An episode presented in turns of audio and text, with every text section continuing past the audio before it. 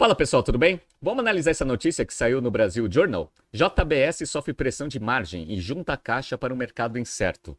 A JBS acabou de divulgar seus resultados do quarto trimestre do ano passado e o fechado de 2022, atingindo um faturamento recorde de 375 bilhões de reais. No entanto, mesmo tendo uma estratégia de diversificação muito bem executada, o ano de 2022 foi muito difícil e isso já está tendo reflexo no valor das ações.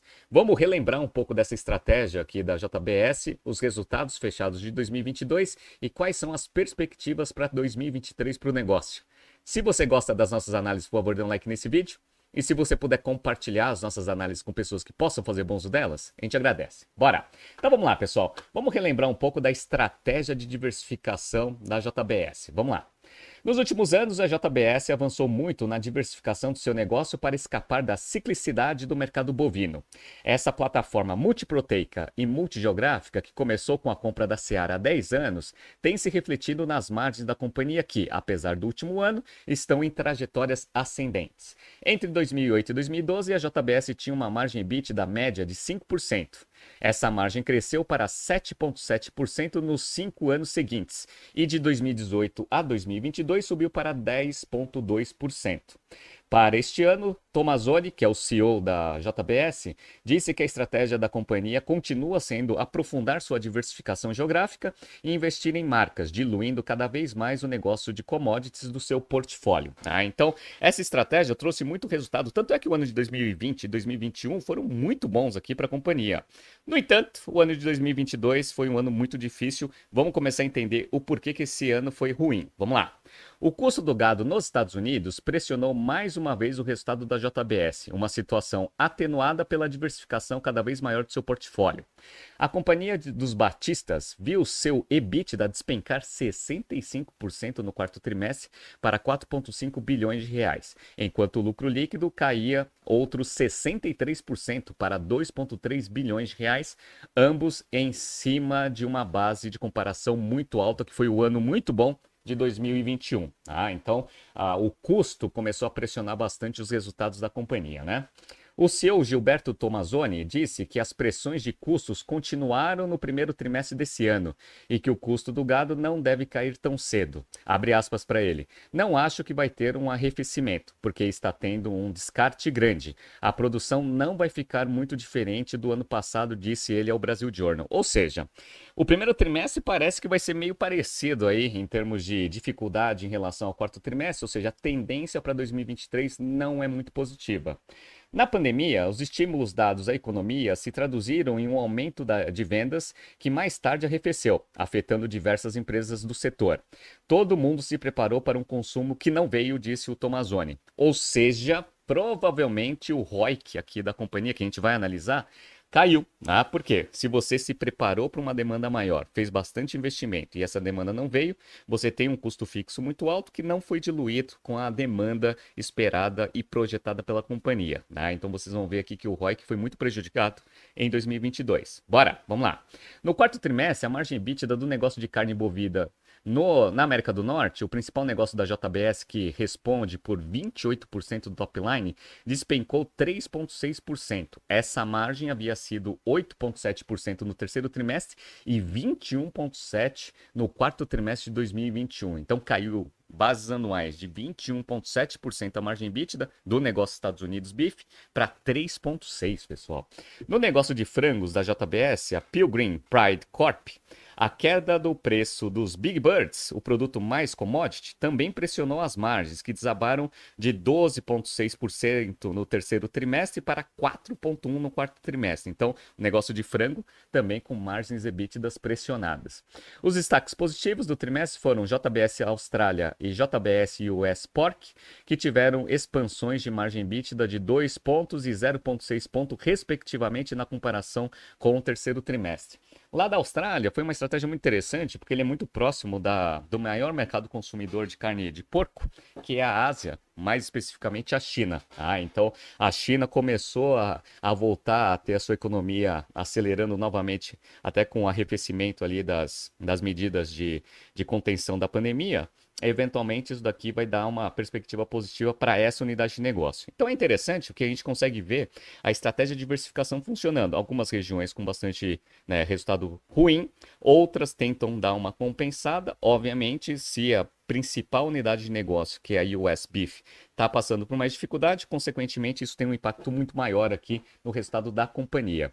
E uma coisa interessante da JBS é que a sua estratégia financeira também é muito boa e foi muito bem executada nesses últimos anos. Vamos lá.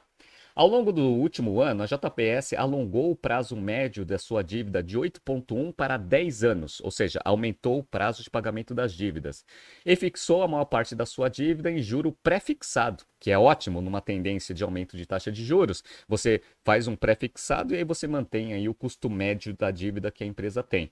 Isso faz com que ela tenha um impacto muito menor do aumento de taxas de juros do mercado.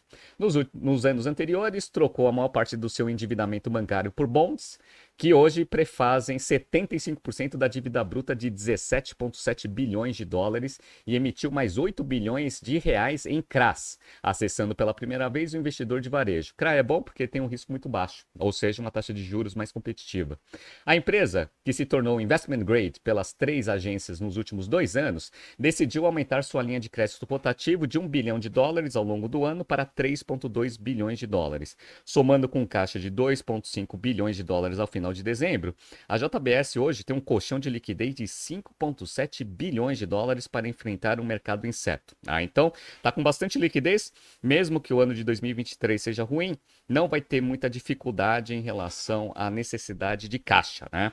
Abre aspas aqui para o CFO. Nosso caixa paga todas as amortizações de dívida até 2027, porque alongamos o prazo e tiramos todos os covenants, né? Disse o CFO. Ter essa liquidez é um diferencial no ambiente de mercado atual. Daqui um ano e meio, você vai ter uma consolidação desse mercado, muita gente não vai sobreviver. Então é interessante que a JBS, pelas palavras do CFO, está com bastante liquidez e provavelmente está enxergando aí oportunidades de M&A, porque muitas empresas do setor provavelmente não vão conseguir sobreviver, dado que as margens estão muito pressionadas e ela é muito grande, tem um, né, a vantagem da escala, curva de experiência a favor aqui do seu negócio. Provavelmente vai aparecer oportunidade de aquisições pontuais, por isso, né, a continuidade na estratégia de diversificação, principalmente geográfica. Vamos ver o que vai acontecer, né? Então, se o ano de 2023 for ruim, em termos de resultado financeiro para a JBS, provavelmente também vai ser ruim. No entanto, ela vai né, trazer boas oportunidades de aquisições ali no mundo como um todo. Vamos entrar agora no detalhe dos resultados divulgados para o mercado? Observando os resultados do quarto trimestre de 22 comparado com o quarto trimestre de 21, a empresa teve uma queda de receita líquida de 4,5%, chegando a 92,8 bilhões de reais, só que todas as margens de lucratividade caíram. Então a margem bruta caiu de 19,9 para 11,5, pressão de custo como a gente viu na notícia. Margem EBITDA caiu de 13,5 para 4,9%. E a margem líquida caiu de 6,7% para 2,5%. Em bases anuais, quando a gente fecha o ano de 2022 inteiro e compara com 2021, a receita subiu 6,9%, chegando aos 374 bilhões de reais aqui no ano, recorde da companhia.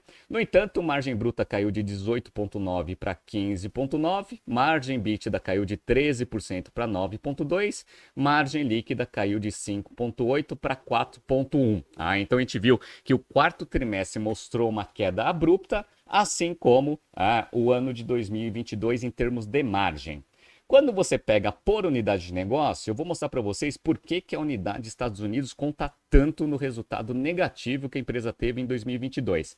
Para quem está vendo aqui no YouTube, dos 374 bilhões de receita líquida que a empresa teve em 2022, 113,9, ou seja, 114 bilhões, é a unidade JBF Beef North America. E foi a única que teve queda de receita 1,4% em relação a 2021.